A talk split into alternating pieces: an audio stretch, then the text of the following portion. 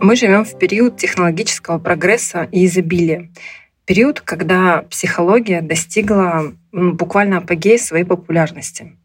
Парадоксально, но и количество психологических проблем и просто количество людей несчастливых, потерянных в этой жизни также остается очень-очень большим.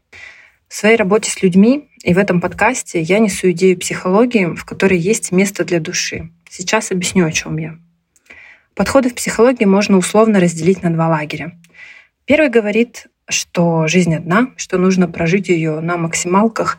И по факту такая психология лечит наши социальные роли, а, как, например, я мама, я жена, я муж, я бизнесмен, а, я тот, кто хочет зарабатывать э, много денег, или я тот, кто хочет жить в здоровом теле, ну и так далее.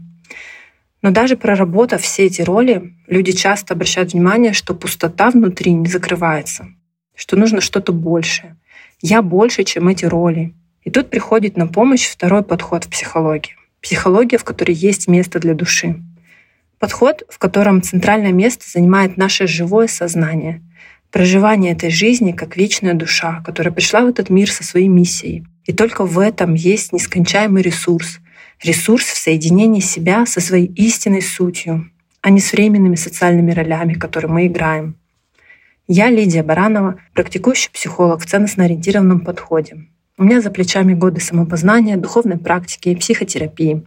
И я искренне верю, что мое понимание себя, своей природы, своих ценностей, желаний и места в этом мире дает мне силы жить счастливой, гармоничной, наполненной жизнью, даже несмотря на те задачи и трудности, которые постоянно подкидывает мне судьба. В этом подкасте я рассказываю о другом взгляде на психологию. Это не новый отдельный подход, а собрание лучших психологических практик с учетом законов устройства мироздания. Тут не будет непонятной эзотерики. Я буду рассказывать темы из различных психологических школ, но в расширенном понимании, с уровня сознания души.